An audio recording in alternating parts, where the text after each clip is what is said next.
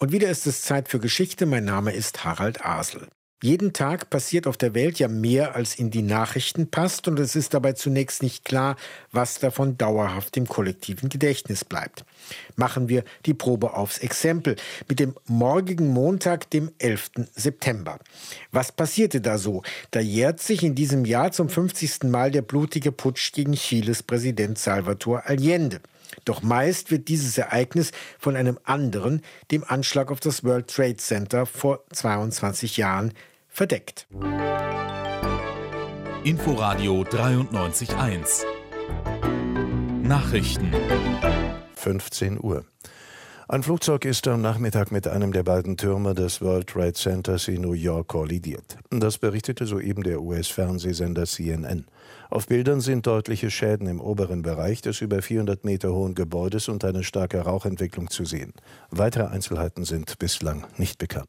So klang die erste Nachrichtenmeldung im Inforadio um 15 Uhr. Wenige Minuten zuvor, um 14.46 Uhr unserer Zeit, war das erste Flugzeug in einen der beiden Türme des World Trade Centers gerast. Unmittelbar danach telefonierten wir mit einem unserer Mitarbeiter, der zu diesem Zeitpunkt in New York war. Sascha Quaiser, unser Börsenberichterstatter, der steht in der Nähe des World Trade Centers und sieht beide Türme brennen. Das hat den Grund, dass ein Flugzeug in einen dieser Türme hineingerast ist. Sascha Quaiser, was genau sehen Sie? Es sieht ganz danach aus, als wenn es vielleicht sogar zwei Flugzeuge gewesen sind. Vor rund 60 Sekunden ist ein zweites Flugzeug möglicherweise in den zweiten Tower der insgesamt ja zwei World Trade Center hineingefallen. Das heißt, wir hatten hier zwei große Detonationen.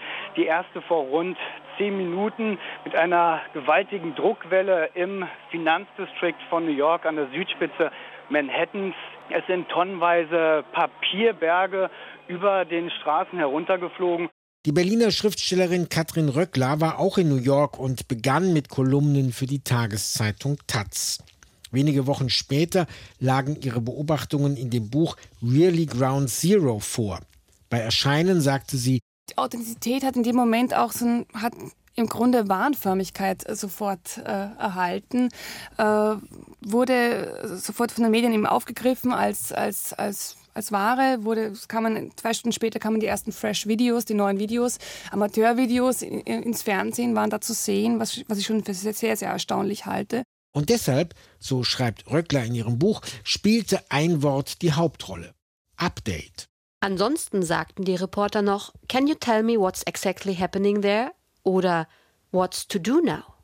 Am häufigsten sagten sie aber Thanks for your update und Let me update you on what's happened. Sicherlich ändert selten ein Tag allein die ganze Weltgeschichte, aber von heute aus betrachtet scheint die Zäsur des 11. September 2001 der anderen großen der letzten Jahrzehnte, dem Fall des Eisernen Vorhangs, mindestens ebenbürtig. Auch da gab es ein wichtiges Ereignis am 11. September. Ungarn öffnet 1989 die Grenzen, damit Bürger der DDR in den Westen ausreisen können. So klang das damals. Schnell umgestellt hat sich ein DDR-Familienvater, der seinen Wartburg direkt neben unserem Übertragungswagen geparkt hatte. Mit Akribie kratzte er vor ein paar Minuten das DDR-Schild vom Heck des Autos, dann klebte er ein neues D-Schild auf das Blech. Die erste Anschaffung, die er gemacht hat, wie er uns sagte, von den 50 Mark Friedlandhilfe, die ihm heute früh ausgezahlt wurden. Erst dann ging es zum Aufnahmeverfahren, dem sich hier in der Passauer Nibelungenhalle heute Vormittag an die 300 Flüchtlinge unterziehen mussten.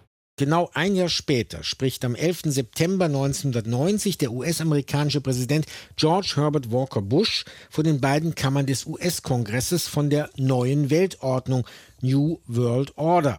Damit knüpft er an die Vorstellungen von Woodrow Wilson an, der nach dem Ersten Weltkrieg für die Schaffung des Völkerbunds und eines international verbindlichen Völkerrechts plädierte. Für einige Jahre schien in den 1990ern das System kollektiver Sicherheit greifbar nahe. Aber, werden historisch informierte Hörerinnen und Hörer sagen, eines der bekanntesten Ereignisse eines 11. September hat er uns bis jetzt vorenthalten. Die Streitkräfte und die Ordnungskräfte haben heute einzig mit dem patriotischen Ziel gehandelt, das Land vom Chaos zu befreien. So verlogen klingt die Ansprache des chilenischen Generals Pinochet, der den Putsch gegen die gewählte Regierung von Salvador Allende anführte. Der hatte 1970 an der Spitze einer Linkskoalition, der Unidad Popular, eine knappe relative Mehrheit vor seinen konservativen und christdemokratischen Konkurrenten erzielt. Im Parlament stimmten die Christdemokraten dann einer Präsidentschaft Allendes zu. In der Folgezeit setzte die Regierung umfängliche Sozialreformen durch. Der verstorbene Helmut Frenz, später Generalsekretär von Amnesty International, war damals in Chile und erinnerte sich. Jedes Kind bekommt täglich erstmal einen halben Liter Vollmilch. Man muss wissen, Allende war Arzt von Beruf, wusste, was an Ernährung wichtig ist. Zweitens, jedes Kind hat Anrecht auf Beschulung, auf Einschulung und eine Weiterschulung, je nach den Fähigkeiten, die sie haben, bis zur Universität, unabhängig vom Einkommen der Eltern. Dann war da das Projekt der Agrarreform, in dem der Groß- und Größtgrundbesitz, also die Latifundistas, teilweise enteignet wurden. Die wurden ja nicht arm gemacht, sondern ihnen wurde ab einer bestimmten Obergrenze Land abgekauft. Wenn man daran denkt, dass das chilenische Kupfer verstaatlicht worden ist, damit der Reichtum des Landes Chile zugutekommt und nicht den großen internationalen Kupfertrust, das waren Perspektiven, die die Menschen ganz anders hat in die Welt schauen lassen. Allerdings nicht bei allen. Die Spaltung der Gesellschaft vertieft sich, der Protest radikalisiert sich auf den verschiedenen Seiten, es folgen Streiks, Sabotage, Aktionen paramilitärischer Gruppen. Unterstützt von der CIA, die mitten im Kalten Krieg in Lateinamerika kein erfolgreiches sozialistisches Experiment dulden will, stürzen die Streitkräfte die Regierung Allende.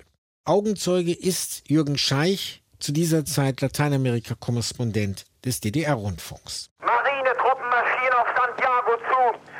Haben die Hauptstadt isoliert. Es gibt keine Telefonverbindungen mit der Provinz Valparaiso. Inzwischen ist eine neue Nachricht gekommen. Das Oberkommando verlangt den Rücktritt von Salvador Allende. Allende widersetzt sich diesem Verlangen. Flugzeuge überfliegen die Moneda, den Regierungssitz. Allende sprach davon, dass sie vielleicht die Moneda beschießen werden. Nicht aus dem Studio des chilenischen Rundfunks, sondern aus einer Telefonzelle der letzte Bericht des DDR-Korrespondenten Scheich während des Putsches gegen Salvador Allende. Der wendet sich noch einmal aus dem Präsidentenpalast an das chilenische Volk.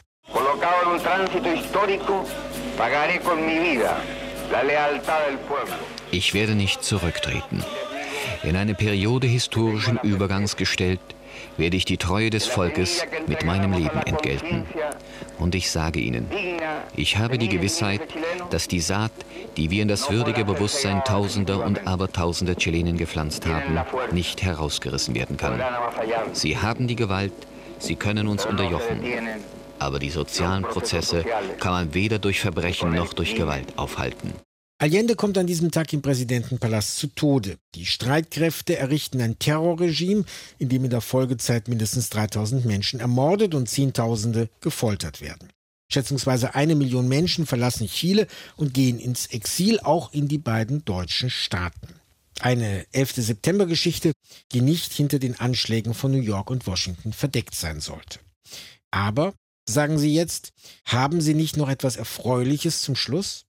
Na gut, am 11. September 1962 nehmen die Beatles ihre erste Single Love Me Do auf. Übrigens ohne Ringo Starr, der dem Produzenten einfach nicht gut genug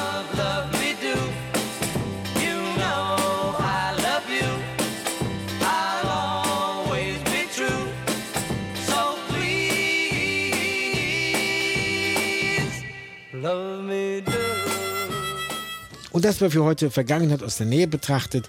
Für die Aufmerksamkeit bedankt sich Harald Asel. RBB 24 Inforadio vom Rundfunk Berlin-Brandenburg.